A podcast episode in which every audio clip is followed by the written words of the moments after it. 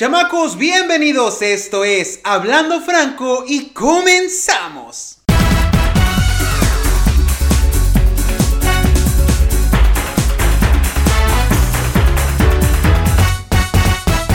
¿Qué onda chamacos, chamacas, chamaques, chamacs? ¿Qué dijeron? Ya se acabó el programa porque ya el Franco publicó la síntesis. Ya no hay drama. Pues no, porque esto es como... Mm, mi vida es como parisina, chamacos. Como esa tienda de telas. Porque hay mucha tela de donde cortar. Hay mucho drama que contar todavía. Mucho de qué hablar. Y el día de hoy les vengo manejando una historia de amores. Ese amor que lucha contra el viento y marea, chamacos porque hay que hablar del amor tan bonito. Sin embargo, previo a esta libertad que fluía en mi historia romántica, es importante contar dos o tres experiencias, vaya, que no fueron del todo agradable. Déjenme les cuento aquí, aquí aquí en exclusiva para Hablando Franco, que justamente cuando yo me declaro con mi papá y que ya le conté a mi mamá de que me gustaban los hombres y todo eso, pues mm, yo le mentí a mi papá, ¿ve? Cuando yo le conté a mi papá, yo le dije, no, sí, papá, me encantan los hombres, pero pues mm, todavía no ando de novio, pero allá, cuando se me ocurra andar de novio, mm, ¿qué tanta libertad tengo yo de de traerlo a la casa, ¿no? Y, y, me acuerdo que mi papá no le encantó mucho la idea y me dijo que apenas, o sea, si, bien me aceptaba y me respetaba y todo, y que aunque él había sospechado por mucho tiempo sobre mi orientación sexual y así, pues que era un golpe el confirmar, una cosa es saberlo y la otra es confirmarlo y que ya era un golpe el, el confirmar lo que él siempre había pensado y, y que todavía tenía muchas cosas que asimilar y muchas cosas que pensar, por ello pues no estaba preparado aún para que yo trajera y le presentara a un novio en caso de que ya tuviera y yo de que no, apa, no te preocupes, NTP, todavía no tengo novio y pues tuve que ocultar al chico con el que estaba noviando yo en, en ese momento. Obviamente pues en ese momento mi papá estaba muy mortificado del que dirán. Ya ven que, que yo les conté que mi papá pues me dijo que, ok,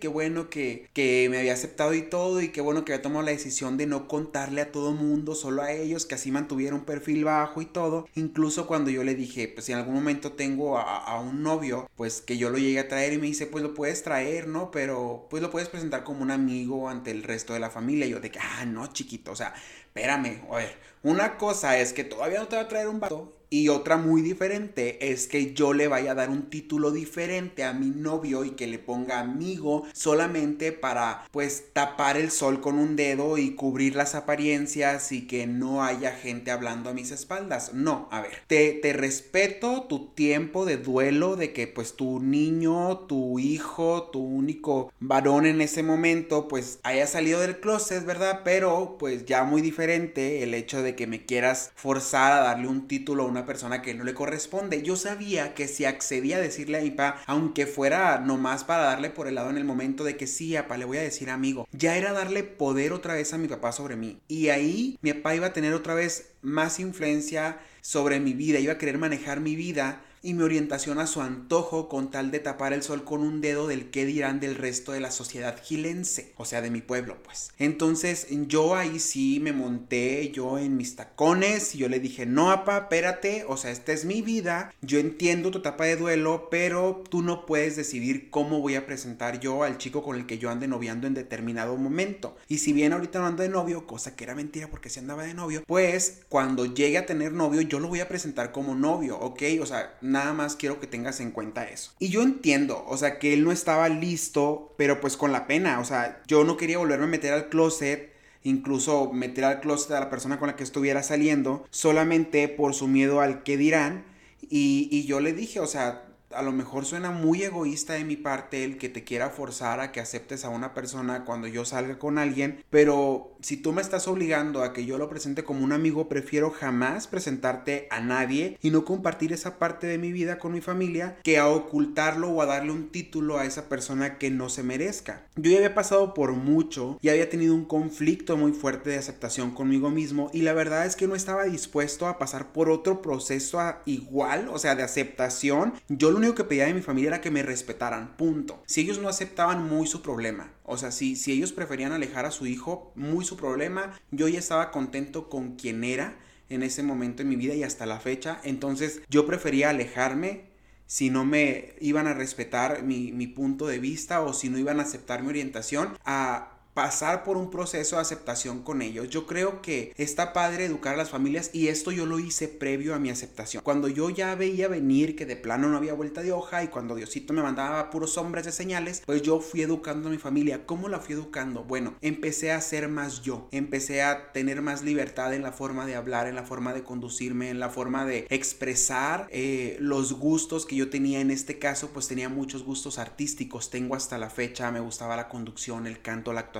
y todo eso no no me restringía a contárselo a mi familia. Si yo tenía un evento, si yo quería cantar o algo, pues yo se los iba contando poco a poco esto para que ellos empezaran a aceptar esa personalidad tan, tan llena de chispa que yo tenía. Igualmente eh, ya no tenía miedo a peinarme como yo quisiera, a vestirme como yo quisiera que de cierta forma pues me delataba un poco el ser tan vanidoso, que yo juro que era vanidoso, pero vieran mis fotos chamacos de esas épocas, no hombre, horrible me veía, pero yo el ego súper alto hasta la fecha y yo me sentía la última Coca-Cola del desierto. Entonces, cuando ya pasó este proceso de tratar de educar a mi familia y darme cuenta que ellos todavía estaban como que rejegos, bueno, no ellos, no voy a hablar en general, solo mi papá, estaba como que rejego a aceptar del todo y respetar, sobre todo respetar mi vida, quería seguirla manipulando, pues yo no estuve de acuerdo y para evitar que mi papá siguiera teniendo esta influencia sobre mi vida y quererla manipular a su antojo, pues yo mejor dije, vale más prevenir y poner las cartas sobre la mesa de que, ¿sabes qué, chiquitos? Si no vas a querer que yo traiga a una persona, dímelo y no comparto esa vida contigo, punto.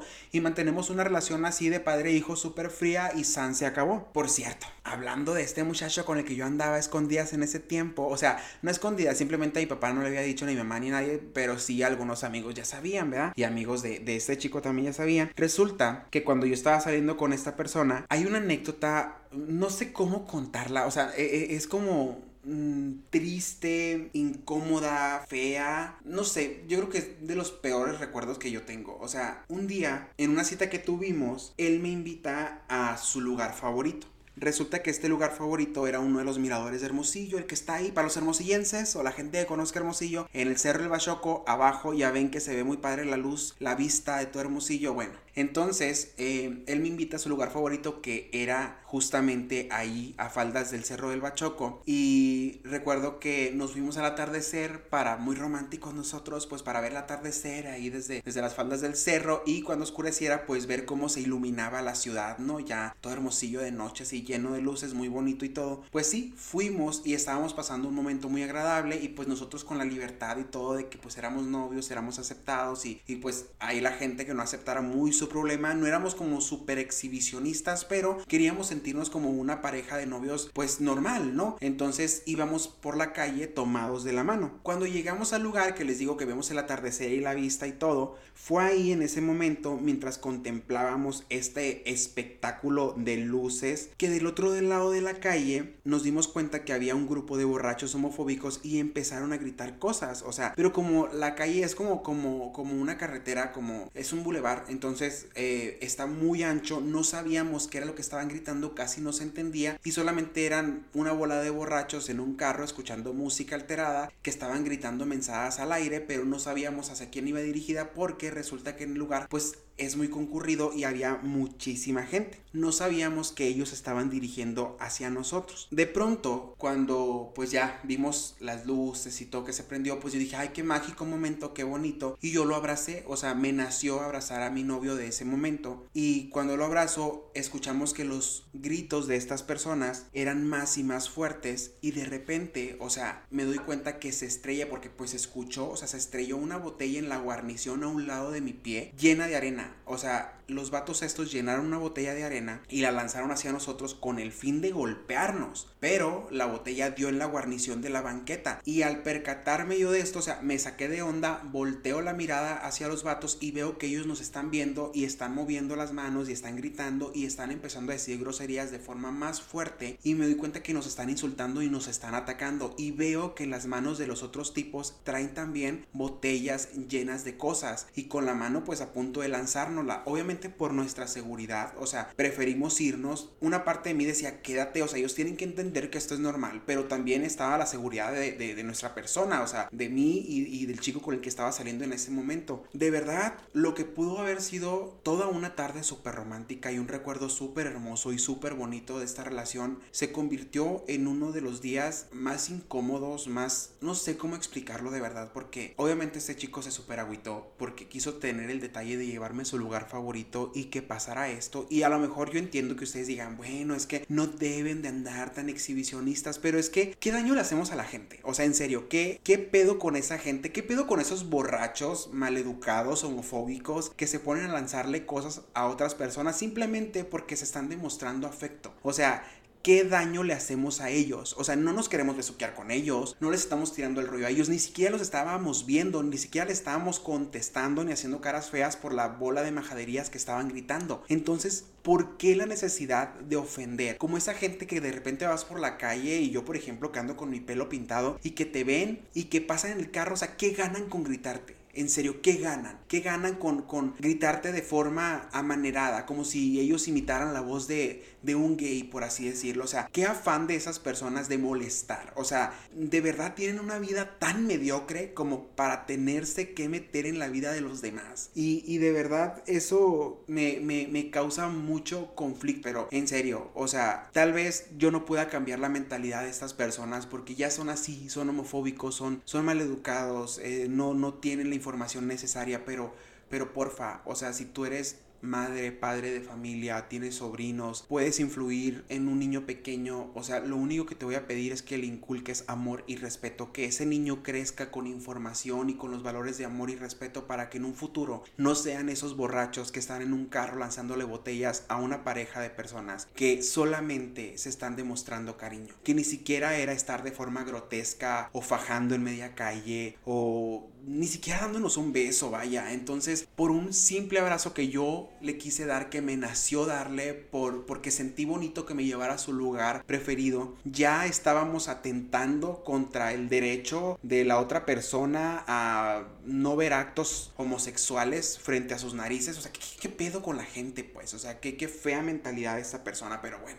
Solamente es un pequeño drama, es como una introducción porque no es todo lo que le voy a contar en este episodio, chamacos. Terminando con esta historia, pues obviamente trágica que me deja siempre que la cuento, eh, es como recordarlo y me da mucho coraje, en serio me da mucho coraje, pero vamos a continuar con un nuevo drama. Resulta que como un año después de haber terminado con este chico, conocí a otra persona y empezamos a salir y pues ya saben, ¿no? La etapa de, de quedanditos, de salienditos, de que nos gustamos y un día de tantas salidas decidimos ir al cine y nos fuimos a una plaza que me gusta mucho ir a, esa plaza y a ese cine, no sé por qué, yo creo que fue porque eh, fue de los primeros cines que pisé en Hermosillo y, me gusta mucho ahí. Y yo tenía como que esa necesidad de contarle a alguien de mi familia pues que estaba saliendo con una persona, de que era una relación que hasta cierto punto ya se veía eh, formal, todavía no éramos novios formales, pero pues ya era como que íbamos que volábamos para allá, pero no sabía qué tanta confianza iba a poder tener con mi familia cercana, con mi familia principal, porque pues nunca les había llevado a nadie, o sea, ni siquiera les había llevado a una chica cuando yo era hetero, porque yo siempre voy a decir cuando yo era hetero, me vale. Entonces yo dije, tengo que contarle a alguien, o sea, porque de verdad me gusta, ya mi mejor amigo sabía, o sea, entonces en esa plaza trabajaba mi tía favorita, o sea, que es tía política, pero hasta la fecha y siempre por los siglos de los siglos va a ser mi tía favorita porque es una persona que siempre me ha apoyado, mi tía Lucy, y, de verdad su cariño es totalmente incondicional y el cariño es mutuo y ella lo sabe. Entonces eh, yo hablo con el chico este y le digo, oye, aquí trabaja una tía y me gustaría pasar a saludarla y pues presentártela y de verdad es súper linda y, y pues no sé, ¿qué te parece? Y él me dice de que, ah, pues todo bien, o sea, si tú confías en ella, porque él sabía que yo era aceptado y todo, pero por mi trabajo, por mi jefa, pues no era tan abierto en los temas gays, porque pues no, recién egresado a universidad, primer empleo que había conseguido y pues sí tenía miedo a que me corrieran, chamacos, la neta. La neta sí tenía miedo que me corrieran porque pues no sabía qué tan homofóbica podía llegar a ser la gente con la que yo trabajaba. Entonces fuimos a esta plaza y antes de entrar al cine andamos de la mano, me acuerdo, por toda la plaza, bien románticos nosotros. Y llego al trabajo de mi tía y pues la busco y doy con ella, la saludo y le dije, tía, yo sé que tenemos muchos de qué hablar, o sea, porque ni siquiera le había contado yo que era gay, o sea, a nadie más que a mis papás y a mi hermana y a dos, tres y a mis amigos, o sea, les había contado, pero ya de tías ni nada de eso, pues no. Aparte, pues que esta tía, este, no, no nos frecuentamos desde hace mucho tiempo tan seguido, porque antes ella vivía en el pueblo y ahora ya no. Entonces, em, resulta que le digo,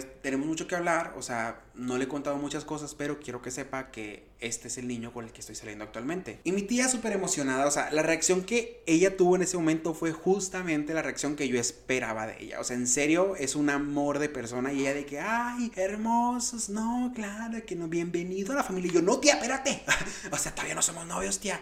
Y mi tía de que, ay, no importa, bienvenido a la familia, le dijo a él, ¿no? Y de que, ay, hacen muy bonita pareja y qué bonito se ven y corazones y amores y mi tía es puro bling bling. Entonces, mucha, mucha actitud positiva. Entonces yo me sentí súper bien mi ex se sintió súper bien y, y, de verdad todo fluyó y yo me sentí súper, súper a gusto. Obviamente medio platicamos y ella me dice, oye, ya le contaste al resto de la familia. Y yo, no, nadie sabe, espérate. Y ya le digo, mis papás sí saben que pues soy gay, este, pero al resto de las tías pues no. Y me dijo, pues sí, ¿verdad? Porque pues son así como que medio venenosas la mayoría. Y yo, pues sí, o sea, no, no es como que tenga tanta confianza de contarles porque yo sé que soltándole el chisme a una, esta se va a sentir con la autoridad de contarle a todo mundo. Entonces, ¿para qué? No. Y, y le dije, tampoco quiero meter en un momento incómodo a mis papás de que les estén preguntando. Mejor si en algún momento me pongo de novio y ellas lo ven, pues que lo vean y punto, ¿no? Pues no pasó mucho tiempo, chamacos, que yo me puse de novio porque pues el amor está en el aire, ¿no? Nos pusimos de novios y tenía como 10 días más o menos de novio con él cuando pues se acercan las fechas de mi cumpleaños y previo a esto pues ocurreseme la fabulosa idea de decir, bueno, esta es la primera vez que ya que mis amigos y mi familia saben que soy gay, ando de novio y creo yo que lo correcto por ser la primera vez es avisarle a mi familia de que ando de novio y para que no les caiga de sorpresa si lo llegan a conocer, lo llego a llevar, etcétera. Y pues sí, en el grupo de WhatsApp donde estaban mis papás y mi hermana, pues yo mandé un escrito, ¿no? De que, ah, quiero contarles que pues estoy de novio con un chico y pues así, así, ¿no? Y ya, ¿no? Pues mi mamá de que, ah, pues todo bien y que gracias por la confianza. Obviamente mi papá no contestó ese día en el grupo. Pues bueno, se llega mi cumpleaños, no recuerdo si ya le había presentado a, a esa persona a mis amigos o solamente a algunos, a los más cercanos, creo que sí. Entonces, justamente el día de mi cumpleaños, pues mi mejor amigo el Fernando me organiza una ida a comer después de la oficina e invitó a dos, tres compañeras amigas de la oficina y también pues me dijo, oye, pues si quieres lleva a tu novio, eh, pues iba él. Y yo ya para esto tenía planeada la fiesta de cumpleaños años fabulosa que siempre hago, que es una fiesta sencilla, pero pues va la gente que me interesa que vaya. Y, y haz de cuenta que eran mis 25 y yo pues había rentado sonido y karaoke y todo. Dije yo, bueno, en esa fiesta tan fabulosa y así, eh, pues le voy a presentar a, a, mi novio, a, a, mi mamá y a mi hermana, porque yo sabía que mi mamá y mi hermana pues andaban alborotadas para venir a la fiesta, porque yo organizo la fiesta con mucho tiempo anticipación. O sea, yo digo desde un año antes la fecha de mi fiesta del siguiente año, para que nadie tenga pretextos de que van a faltar a mi fiesta. Entonces, ellas ya sabían de mi fiesta, estaban súper alborotadas, pero para cuando yo lo organicé, pues no andaba de novio, ¿verdad? Entonces ya, en ese entonces ellas sabían que iba a haber fiesta y querían ir y había invitado yo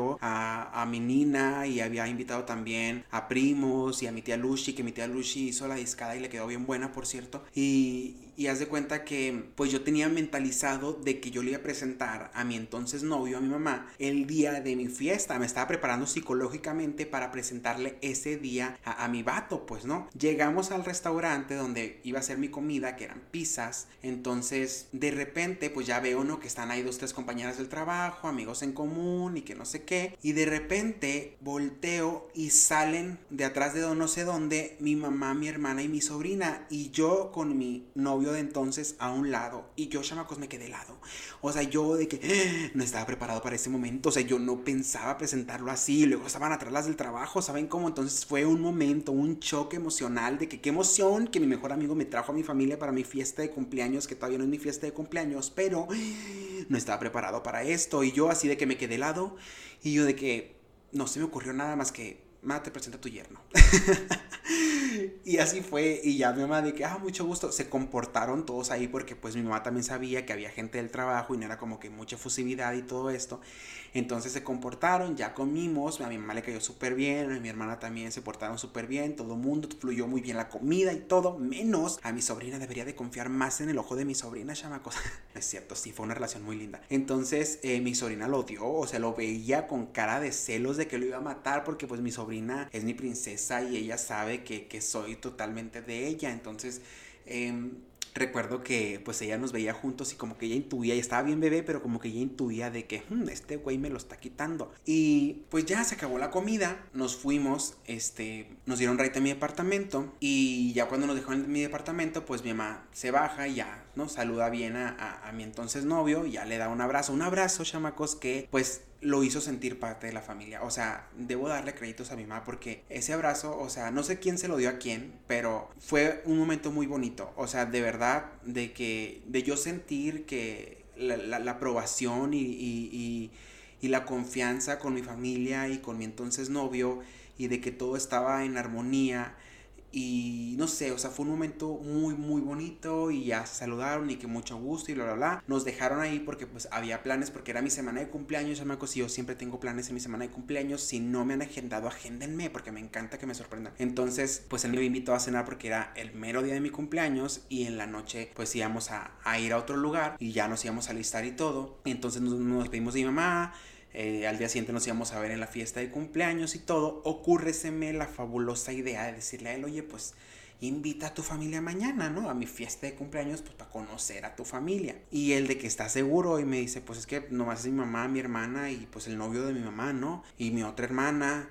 Y yo de que invítalos, o sea, yo por mí encantado de conocerlos y para esto pues no me había tocado ir a su casa, siempre era como que nos veíamos en mi depa o, salíamos a comer o al cine o en la calle, pero pues no me había tocado ir como que a visita, ¿no? O sea, en mi pueblo se utiliza la visita y pues a mí no me había tocado, él era el que iba a visita conmigo. Entonces, eh, me dijo, ah, bueno, pues les voy a decir, no, mañana nos vemos y la, la, la. Al día siguiente, pues era mi fiesta. Yo no quería que mi fiesta se convirtiera en algo como un destape, solamente quería disfrutar y comer la discada deliciosa que había hecho mi tía Luchi y pues mis pasteles y bailar y cantar y todo, o sea, todo, todo salió súper bien en la fiesta. Obviamente, pues cuando subí las fotos, las fotos me delataron de que andaba de novio porque pues con todo el mundo salía súper normal y todo en mis redes sociales pues todo el mundo sabía quiénes eran mis típicos amigos que salían en mis fotos y de repente pues sale una persona diferente. Era de esperarse que era alguien diferente y como la pose era así como que muy romántica pues obviamente me delataba, ¿no? Espérate, o sea, no, espérate, o sea, con las fotos, el tema de las fotos, por cierto.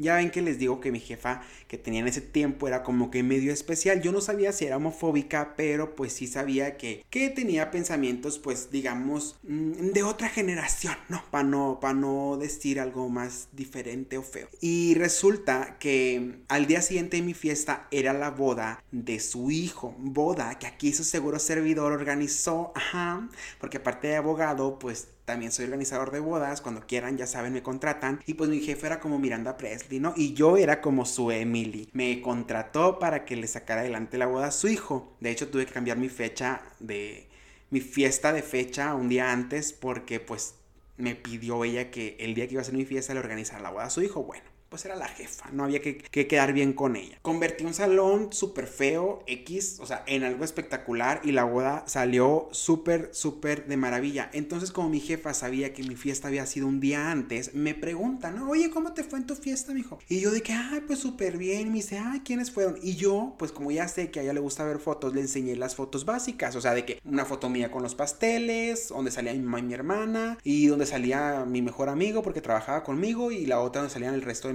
amigas de la oficina, ¿no? Y ya, ¿por qué? Porque pues no había necesidad de mostrarle que a la tía, que a la prima y que al novio, o sea, para empezar ya ni sabía que andaba de novio. En ese entonces, cuando yo le muestro las fotos a mi jefa, pues yo no tenía bloqueados a varios de la oficina, porque pues no tenía nada que esconder, o sea, no publicaba nada fuera de lugar. Entonces yo decía de que, ah, pues X, o sea, no necesito bloquear gente, no necesito ocultarlo. Trataba de cuidar mi perfil, claro, como cualquiera, pero pues no era necesario el, el, tener que restringir contenido porque para qué, o sea, me podía eh, echar gente encima y era lo que no quería porque pues apenas estaba empezando yo a ejercer mi carrera. Pues resulta que un compañerito, que no voy a decir nombre, se le ocurre la maravillosa idea de mostrarle a la jefa todas las fotos que yo en ese momento había subido a Facebook. Se me hizo bien extraño que él tomara la iniciativa de hacerlo porque él ya sabía que yo le había contado a mi jefa de la fiesta. Él ya sabía que mi jefa había visto fotos de la fiesta. Entonces, ¿Qué necesidad tenía él de ir a mostrarle todas las fotos? Y en esas fotos, obviamente, iba con la intención de que mi jefa viera la foto con mi entonces novio. O sea, porque salíamos como que muy juntos, ¿no? A los días, pues mi jefa me dice de que, oye, no me enseñaste todas las fotos, ya vi otras fotos ahí donde salías con más gente. Y yo de que, ay, le dije, pues que no le vi la necesidad de enseñarle todo el álbum. Le dije, porque pues ni los conoce, ¿para qué? O sea, pues nomás a los que fueron aquí a la oficina y mi familia y ya. Yo me barrí, o sea, me barrí porque yo para este entonces ya sabía que esta persona había ido con el chisme. No había ido con buenas intenciones. O sea, si, si él me está escuchando en este momento, o sea, sabemos que no había ido con buenas intenciones. O sea, ¿por qué vas a chismearle? O sea, es como si yo me metiera a su perfil y de la nada voy y le digo a su jefe o jefa de que, ah, ya viste lo que él publicó. O sea, si él no se lo cuenta, sus razones tendrá. Entonces, ¿qué necesidad de crear ese chisme o, de empezar a armar barullo en la oficina? Pero bueno, ¿no? Cada quien diría, no suénense los cascabeles en el aire. Muy venenoso, mi amigo. Entonces la jefa me dijo, ¿no? Y yo, pues, como les digo, me barrí. Y le digo, pues no los conoce, jefa. Entonces, ¿qué necesidad? Le digo, sí fue mucha gente. Pues obviamente soy popular. Le dije, va mucha gente. Y ya, pues se reía ella, ¿no? Porque de la forma en la que yo se lo decía, pues ella se reía, le causaba gracia y ya tenía yo cómo esquivarme. Pasado esto, un día mando mensaje al grupo de la familia. Mi ex y yo habíamos hablado de que ya venían las fechas decembrinas, él pasaría Navidad conmigo y mi familia y yo año nuevo con la suya. Así que pues yo creyendo así en todo amor y paz con la familia, porque pues ya sabían todo, que andaba de novio y que ya me había abierto con ellos y así. Y había pasado ya como año y medio de que me había abierto con ellos. Y luego pues como mi mamá también y mi hermana ya conocían a mi entonces novio, pues decido contarles que teníamos planes de ir en Navidad para allá, ¿no? Y de pasar esa fecha y de que él iba a ir junto conmigo y pues que yo año nuevo le iba a pasar con su familia, avisándoles pues para que estuvieran preparados y sobre todo pues la casa medio decente porque pues de repente no, no, no está tan decente. Y todo bien, o sea, todo amor y paz, nadie me dijo nada, mi mamá y mi hermana como ya lo conocían, pues ah, de que bienvenidos y que no sé qué. Mi papá no contestó. Un día de la nada recibo un mensaje de texto de mi papá, súper carta, o sea, súper largo y entre tanta palabrería me dice que él me respetaba, que él respetaba mi forma de conducirme, de vivir mi vida y de todo, pero que no estaba de acuerdo con que llevara a mi entonces novio al pueblo. A palabras de él, que porque no estaba listo para verme de novio con un hombre, que por favor lo entendiera, que como padre pues a veces te haces la idea de que cuando tienes un hijo tú visualizas lo que podría ser su vida perfecta, que se va a casar con una mujer, de que va a tener una familia, hijos, etc. Y que el hecho de con un hombre de la mano pues no se sentía él preparado. Yo le respondí que más que no sentirse listo, yo entendía que era por miedo a que el resto de la sociedad o de la familia pues me vieran de novio con un chico. Y que me sentía triste porque él le daba más importancia al que iba a decir la gente que a la felicidad de su propio hijo, pero que lo entendía y que respetaba su decisión, pero que si él no permitía ir con este chico, que era mi novio, que yo tampoco iba a ir en Navidad, que su decisión estaba alejando a su propio hijo, pero respetaba su forma de pensar y él me dijo que definitivamente él no estaba listo. Con esto quiero hacer una pausa y tenemos que dejar esa fea costumbre de idealizar una vida perfecta para nuestros hijos. Está bien alentarlos a que cumplan sus sueños, está bien darle las herramientas suficientes para salir adelante en su vida, inculcarles valores, educarlos bien en casa, alentarlos en la escuela, pero siempre bajo la premisa de que sean felices y de que hagan lo que ellos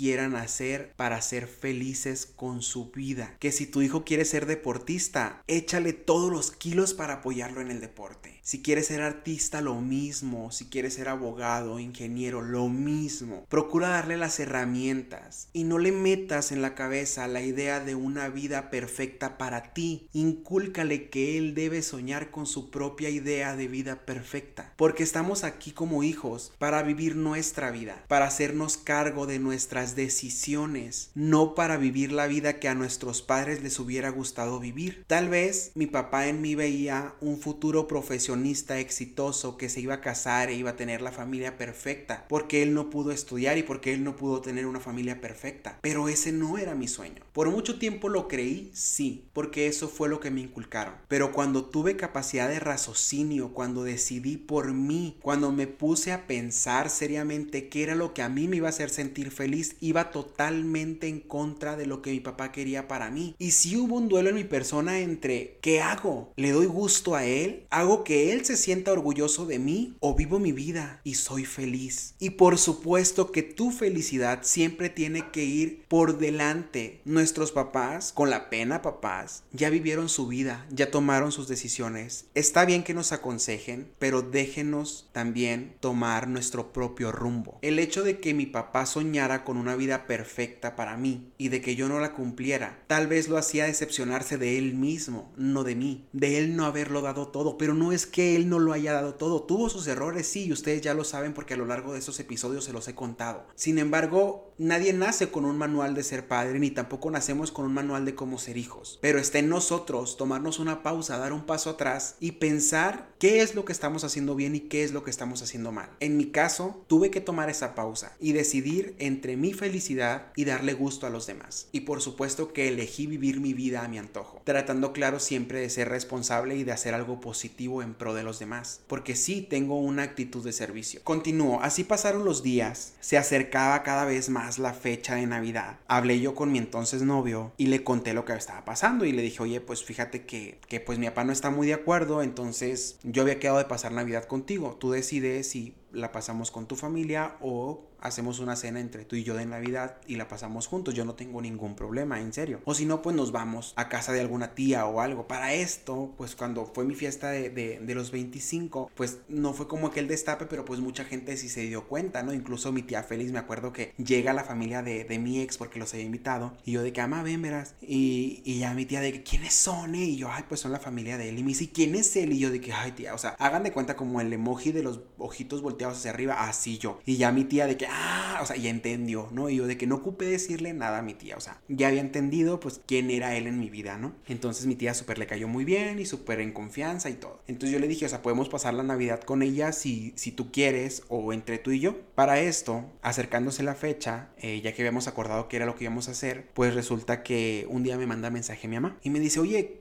¿qué día llegan para estar listos, no? Y yo de que, híjole, ma, fíjate que no vamos a poder ir. Y ya me ¿por qué? Y yo de que mm, resulta que a él no le dieron el día en el trabajo y pues para que él no se quede solito, pues me voy a quedar yo aquí con él y pues ni modo, o sea, no, no vamos a poder ir. No sé si ella y mi papá habían tocado el tema, si ya se habían peleado antes o habían hecho un escándalo, qué onda, pero pues mi mamá me pregunta, ¿tu papá te dijo algo, verdad? Y yo de que no, o sea, yo no quería hacer un drama en la familia, o sea, yo no quería amargar las fechas y, y pues si no iba a ir yo en Navidad, pues que ellos la pasaran, o sea, y punto que la pasaran bien y ya. Y mi mamá de que sí, estoy segura que tu papá te dijo algo. Y más te vale que vengas y con el muchacho. Porque si no vienes, va a haber pedos en la casa. Literal, chamacos. Así me dijo mi mamá. O sea, mi mamá bien fiera, muy Jenny Rivera ella. O sea, me empezó a decir de que va a haber pedos en la casa con tu papá. O sea, ya ni la familia estaba bien. Yo dije, ching, ¿qué hago? porque tampoco quiero hacer sentir incómodo a mi chico y tampoco quiero quedar mal con mi mamá. Y hablé con él y ya le dije, mira, la situación está así. O sea, mi mamá ya la conoces, te cayó muy bien, quiere que estemos allá. Porque pues va a estar mi hermana, van a estar mis sobrinos, mi hermana estaba recién parida, eh, y pues va a ir mi cuñado, y mi mamá quiere que estemos toda la familia, ¿no? Pero por el otro lado, pues está mi papá, ¿no? Y no sé cómo vaya a reaccionar. Le digo, yo sé que mi papá es una persona pues educada ante sociedad, porque pues le, le teme al que dirán, pero yo no sé cómo se va a comportar dentro de la casa frente a nosotros. O sea, yo te puedo ofrecer que vayamos y si llegamos y mi papá se se porta grosero, yo agarro maletas y me regreso contigo porque yo no voy a permitir que te insulten, pero tú decide. O sea, me dice, ¿tú quieres ir? Le dije, a mí me gustaría ir, pero siempre y cuando tú estés cómodo, no quiero que lo hagas por compromiso. Y ya él me dice, ok, pues vamos. Con todo el miedo del mundo, pues nos arrancamos el puro 24 Benjamín, llegamos al pueblo, mi papá que dice que andaba trabajando, no se paró en la casa, chamacos, en todo el día. Llegamos en la mañana nosotros y mi papá no se paró en la casa en todo el día. Empezamos a hacer la cena de Navidad porque pues nos tocó a nosotros. Se llegó la tarde, nos arreglamos, la noche, mi papá no se paraba en la casa, chamacos. Siendo que mi papá siempre va y me recoge cuando yo llego, pues en la comunidad de Benjamín no hay central camionera, entonces nos dejan los camiones en la calle, allá en la carretera, y siempre me recoge, pues esa vez no, no me acuerdo ni quién fue por nosotros. Entonces, eh, si llega la noche, nos alistamos y había un intercambio de la familia por parte de mi papá, o sea, los tíos y todo esto, los ancestros y así. Entonces, eh, yo le dije a mi ex, le dije, oye, vamos a ir al intercambio eh, para que vengas. Estaba haciendo un chingo de frío, chavacos, en Benjamín, un frío, o sea, el peor frío que, he vivido en Benjamín, yo creo, estaba haciendo esa noche. Y él de que no, es que es tu familia, o sea, me da pena, y yo de que, ay, vamos, o sea, ni al caso. Y me dice, pero es que no les digas que soy tu novio porque no, no quiero causarte problemas y que tu papá y que no sé qué. Y él estaba más preocupado por mí. O sea, estaba estresado porque mi familia no me fuera a atacar con preguntas o que no le llegara el chisme a mi papá y que mi papá se portara peor de como ya se había portado. Entonces estaba muy estresado por mí. Fuimos a la casa de una tía que estaba a una cuadra de mi casa. Llegamos, el intercambio, dejamos el regalo. Literal era ir a dejar el regalo y regresarnos a nuestra casa porque estaba haciendo frío y mi hermana con los niños bebés pues no podía salir. Dejamos los regalos, recibimos los de nosotros. Los ancestros dieron sus palabras. Los ancestros son los tíos abuelos, ¿no? Que son la gente ya mayor que siempre dan los abrazos y todo eso que se quieren mucho, ¿no? Pues ellos no dieron las palabras y, y ya yo lo presenté de que, ah, fulanito de tal, mi parentada, ¿no? Y parentada, fulanito de tal, sin dar título para que no se sintiera incómodo y pues para que no llegara chismes de mi papá que andaba yo pues divulgándole a todo mundo con tal de que pues él se sintiera mal. Tampoco se trataba de, de crear un ambiente incómodo, yo lo que quería era que mi papá llegara, lo presentara y que todo fluyera en armonía. Pues bueno, salimos del intercambio de regalos, llegamos otra vez a la casa, un friazo, recuerdo que él llegó con la cara roja, congelada. Entonces, ya casi para dar las 12, chamacos, para el abrazo de Navidad, pues llega mi papá, ¿no? Y en cuanto escuchamos el carro, mira, mi ex arrancó al último cuarto y yo tras de él, ¿no? Y ya le digo, tranquilo, o sea, relájate, mira vamos a hacer esto, yo voy a salir y salgo, lo recibo y ya dependiendo cómo lo vea, pues ya entro por ti. Si veo que conmigo se pone grosero, pues vengo y nos vamos. O sea, así de fácil. Y sí, entró mi papá a la casa, salgo yo de la recámara, mi mamá se queda en el cuarto con él y ya lo saludo a mi padre, ¿cómo estás? Bien, ¿y qué onda? Y que la la la, mi padre que, ah, es que tenía mucho trabajo y bla bla bla. Entonces ya sale mi mamá y me dice, ¿y el muchacho? Y mi papá se queda así, estático, ¿no? Y yo de que, ah, está en el cuarto y me dice, pues tráelo. Y yo de que, chin, ¿no? Pues ahí te voy por mi ex al cuarto, y ya voy, ya estaba bien nervioso el muchacho. Pues ya lo agarro de la mano y vamos, era bien valiente y yo, chamacos, bien romántico, lo agarro de la mano y ahí vamos, ¿no? Y ya mi papá así parado, imagínense lo parado así, muy, muy autoritario él. Y yo de que, papá, pues, pues tu yerno, ¿no? y ya mi papá así de que le extendió la mano y ya de que, ah, Marco, mucho gusto, ¿no? Ni siquiera se presentó con su apodo de Mercurio, sino que Marco, mucho gusto, ya se presentó él también. Y ya pasamos a la sala y nos dimos el abrazo, las 12, que los regalos, el Santo Claus, los niños cenamos y todo muy bien. O sea, mi papá es muy rudo, pero ante sociedad se comporta para él no quedar mal. Menos cuando se empeda, porque ahí como que medio pierde la cordura, pero por andar trabajando no llegó pedo, que era mi temor. Dije, si llega pedo, puede que sí se haga un escándalo, pero no. Entonces, eh, todo fluyó, abrimos los regalos, nos dimos el abrazo. En todo momento, o sea, mi ex y yo estuvimos juntos tomados de la mano, sentados en el mismo sillón, en la mesa cenando uno al lado del otro y todo en armonía. O sea, yo quería que supieran que yo en mi casa no me quería esconder. O sea, ya ni siquiera en la calle me escondía, porque pues yo salía con él y siempre andábamos de la mano. O sea, en Hermosillo quien me llegó a topar en ese tiempo, o sea, yo andaba de la mano con él. Y en mi casa igual, o sea, en mi casa yo no quería portarme diferente por, por no incomodar a mi papá. O sea, quería que mi papá se diera cuenta que yo estaba feliz y punto, y que respetara esa parte de mi vida. Y de no ser así que me lo dijera así de fácil y pues yo me apartaba. Yo ya le había dejado claro a él que si él no aceptaba esa parte o si no respetaba esa parte, yo simplemente no lo iba a compartir con él y punto. Pero gracias a Dios todo funcionó, todo fluyó. Mi papá se regresa a su trabajo. Al día siguiente, algo que yo no me esperaba, o sea, de verdad, yo no me esperaba esto. Llega mi papá en la mañana con desayuno, mi papá era guardia de seguridad en ese tiempo, entonces llegaba en la mañana, llega con desayuno y así, o sea, muy serio y todo, pero me dice, ahí le traje al muchacho. Y yo de que, ah, gracias, y a mí, y el de que, no, nomás al muchacho. Y yo, papá, yo soy tu hijo. O sea, quiero desayuno, me estoy muriendo de hambre. Y mi papá de que no, le traje al muchacho nomás. Y yo de que le hablé, y le digo, pues ahí te trajo mi papá, ¿no? Y él como que, ¿a mí?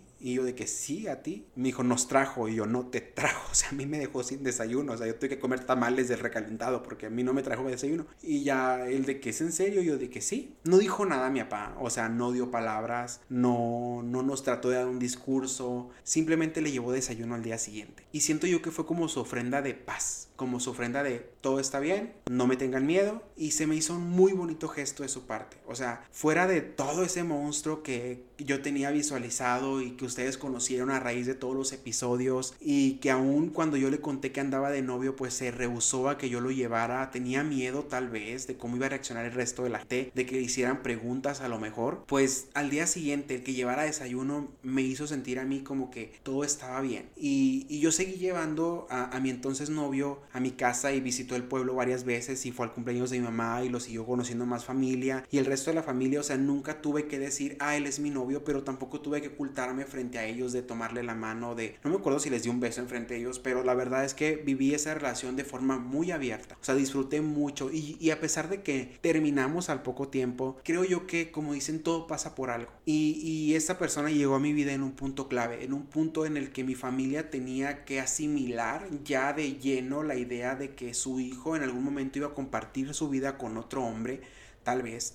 Entonces, digo tal vez porque estoy soltero, entonces no, no es como que ahorita no haya alguien a quien presentar. Y pues llega esta persona y de verdad mi vida cambió porque yo me vuelvo más abierto, un poco más público en cuanto a mi orientación con mi familia, con la sociedad, con los amigos. Y, y en el trabajo sí trataba de mantener un perfil bajo en cuanto a eso, más que nada con mis jefes, porque varios de mis compañeros y amigos sí sabían. Entonces con mis jefes era el único detalle. ¿Por qué? Porque pues tienen como que una mentalidad medio homofóbica, medio machista, en la que pues si eres de determinada orientación sexual, no puedes aspirar, que era lo que les contaba yo en episodio anterior, que no puedes aspirar a un puesto más grande porque pues qué va a pensar la gente de la institución, ¿verdad?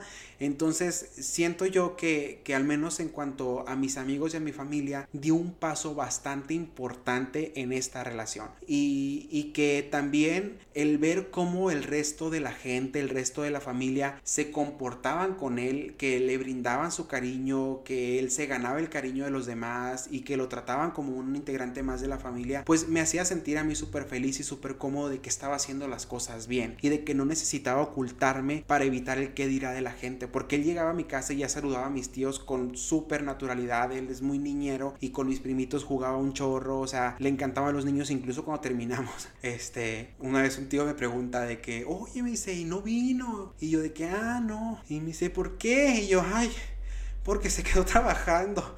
O sea, porque no quería decir que terminamos, pues, ¿no? Y yo de que, ah, y todavía seguía yendo meses después y de que, ay, ¿por qué no lo has traído? Tan buena onda el muchacho y que no sé qué. Pero pues ya, se terminó esa relación, hace ya como tres años de esa relación y, y yo creo que a partir de ahí fui dando pasos más seguros en cuanto a conducirme ante sociedad como realmente soy, como perder el miedo a allá de verdad no ocultarme. Y poco a poco fue como que evolutivo este proceso y con la gente que me veía, la seguridad que yo proyectaba, pues a veces me preguntaban, no había, incluso hubo amigos que, que se acercaron en determinado momento al, al notar mi orientación y, y, a pedirme consejos. Y de hecho fue esto lo que me alentó a hacer hablando franco, de que varios amigos en sus procesos de aceptación se acercaron conmigo y yo de la mano fui con ellos y como siempre diciéndoles, yo nunca te voy a orillar a que tomes una decisión.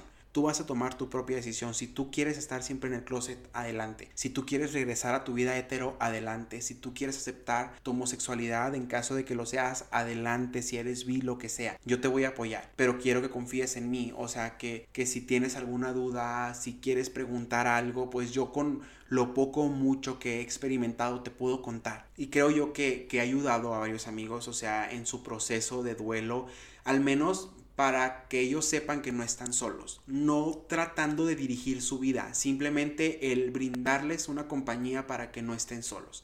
Y pues en fin, chamacos, Así fue como yo llevé a mi primer novio, que pues mi primera relación pública así abierta, que lo llevé a mi casa, porque pues como les dije ahora en solterón ya nadie ha llevado, ¿verdad? A esta casa. Pero pues bueno, eh, la próxima supongo yo que va a ser más relajado, va a ser más tranqui, este, pues ya la familia es diferente, este, mi mamá pues sí sabe cuando salgo con alguien, eh, soy muy abierto para contarle, con mi papá también de repente tengo como que esa libertad de decirle, ah, sí, estoy saliendo con alguien y, se pone serio, pero pues ya no es como antes de que se ponía súper rejego. En fin, creo yo que esta fue una muy bonita experiencia y una forma muy correcta de haberme conducido con mi familia y yo les dejé en claro, cuando terminé con este chico, yo les dije también por el grupo de WhatsApp de la familia de que ya terminamos, eh, fue de mutuo acuerdo, eh, la cosa está bien y pues nada más les quiero decir para que sepan, no es la primera vez que yo les cuento sobre una relación de romance mía y no quiero que se vuelva costumbre para ustedes de que siempre les voy a estar informando cada paso que doy en mi vida, pero ahora por respeto a ustedes y por lo bien que se portaron con esta relación, pues quiero que sepan que terminó. Y a partir de aquí, pues con quien salga, con quien ande y así, pues de repente nomás les voy a llegar a la casa con alguien y no les he llegado con nadie, chamacos, pero bueno. Y entonces, eh, pues ellos dijeron de que, ah, pues estás bien,